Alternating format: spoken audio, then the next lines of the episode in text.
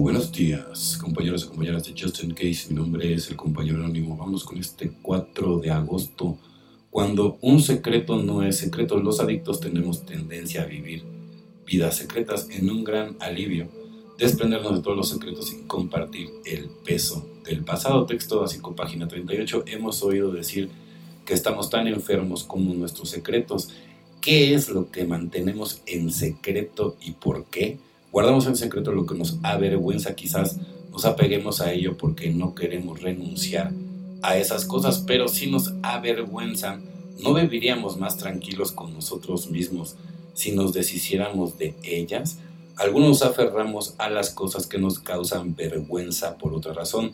No es que no queramos deshacernos de ellas, simplemente creemos que no podemos hacerlo.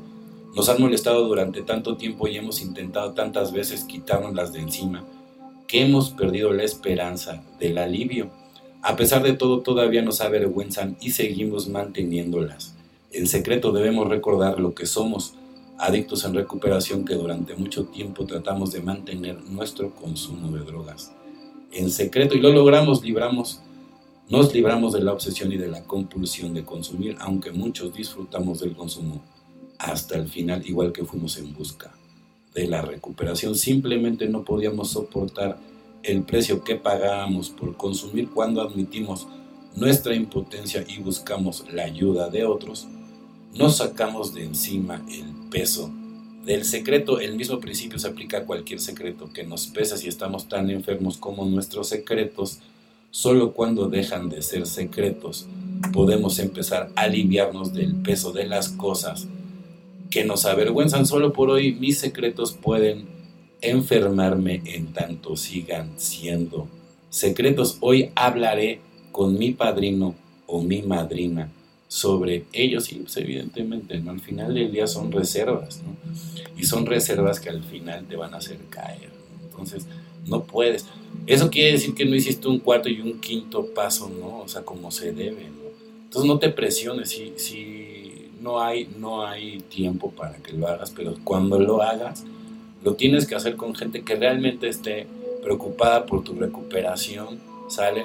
Y que realmente pueda hacerlo, o sea, no, no suficiente, simplemente honesto, porque no hay, no hay medias tintas a la hora de hacer esos pasos, para que realmente no dejes ningún tipo de, de reserva. Semillas de la fe, la fe sin duda es necesaria, pero la fe por sí sola de nada sirve. Es posible tener fe y al mismo tiempo negar la entrada de Dios en nuestra vida. 12 pasos, 12 tradiciones, página 32. Cuando el niño continuamente ponía en duda la existencia de Dios, para un pensador científico como yo ninguna respuesta soportaba una disección completa hasta que una dama muy paciente me dijo, finalmente tú tienes que tener fe con estas simples palabras se sembraron las semillas de mi recuperación. Hoy en día, según practico mi recuperación, cortando las malas hierbas del alcoholismo, lentamente voy dejando que esas primeras semillas de fe crezcan y florezcan. Cada día de mi recuperación de jardinería apasionada se integra más en mi vida el poder superior de mi entendimiento. Mi Dios ha estado siempre conmigo a través de mi fe. Fíjense cómo aquí sí dice mi Dios. Pero es mi responsabilidad tener la disposición de aceptar su presencia. Le pido a Dios que me conceda estar dispuesto a hacer su voluntad. Pues claro, hágase su voluntad, ¿no? Y no la mía, ¿no? Y cuando ya realmente conectas con este poder superior, dejémoslo en poder superior, ¿no? O sea, cada quien, ¿no?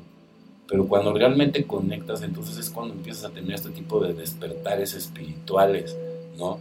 Empiezas a tener un poquito más de empatía, ¿sale? La verdadera marca de la bestia es tus dos hélices reptilianas primitivas que no te dejan ascender ¿sí? a ese lugar divino que no está en las iglesias, que está dentro de ti, pero que ni siquiera te das cuenta porque no tienes todavía la llave. Entonces, dejémoslo en poder superior cuando hables y llegues al Padre, porque sí se puede llegar al Padre. Hay solamente un camino, pero sí se puede llegar al Padre. No es fácil, entonces ya le podemos denominar la palabra Dios, ¿sale? Y si Dios contigo y Dios conmigo, ¿quién contra nosotros? Bueno, compañeros y compañeras de Justin Case, mi nombre es el compañero anónimo. O sea, que tengan un excelente día, como yo lo voy a tener. Felices 24 y nos vemos muy, pero muy pronto.